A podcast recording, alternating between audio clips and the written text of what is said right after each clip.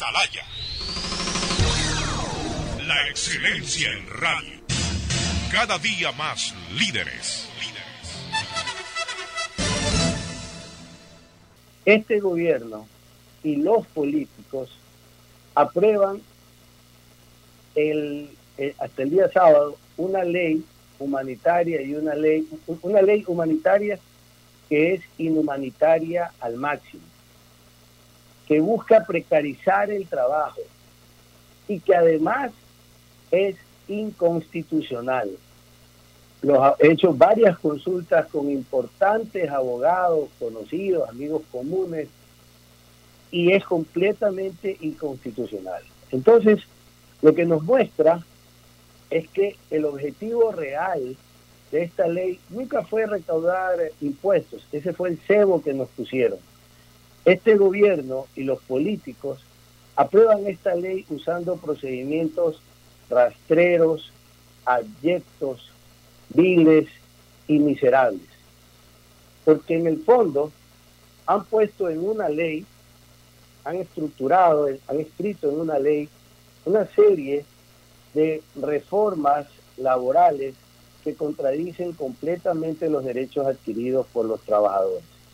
Pero más allá de eso, han tergiversado completamente la, el concepto o la interpretación adecuada de la crisis. El problema de la crisis era un problema de liquidez, era un problema en donde había que inyectarle dinero a la economía, en donde todos teníamos que poner el hombro para salir adelante y hacer sacrificios en conjunto, pero sacrificios temporales, de ninguna manera ponerlos en una ley. Pero más allá de eso, estos cambios laborales bajo ese espectro en donde se le hace perder los derechos a los trabajadores, si se suma a la categorización que se realizó de la seguridad social en la ley de ordenamiento y finanzas públicas, que tiene como objetivo subterráneo, por decirlo así, el presentarle los fondos de seguridad social como una manera de garantía al Fondo Monetario Internacional, porque ese es el objetivo, implica que la ley cumplió con el objetivo que tenía el gobierno. El objetivo era exclusivamente cumplir con las exigencias del Fondo Monetario Internacional y de los tenedores de deuda externa. Por eso digo y me, y me, y me, y me ratifico en los términos que he usado, que los he buscado muy bien para utilizarlos. Su fin nunca ha sido, fue humanitario, nunca fue ayudar a los ecuatorianos a salir de la crisis.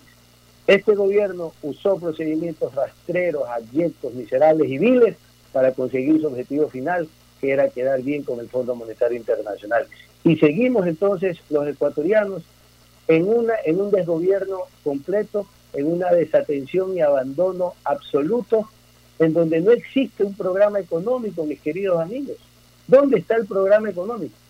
Yo me hacía la pregunta, bueno, mando una ley para recaudar 1.200 millones de dólares y de pronto, porque comenta uno y otro que no se puede que no se puede manejar esas contribuciones, entonces quito los 1.200 millones de dólares en plena iliquidez. Entonces, si no son necesarios, ¿para qué los envié?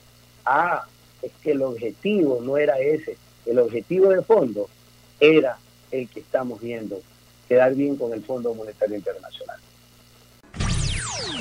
Atalaya. La excelencia en radio. Cada día más líderes. líderes.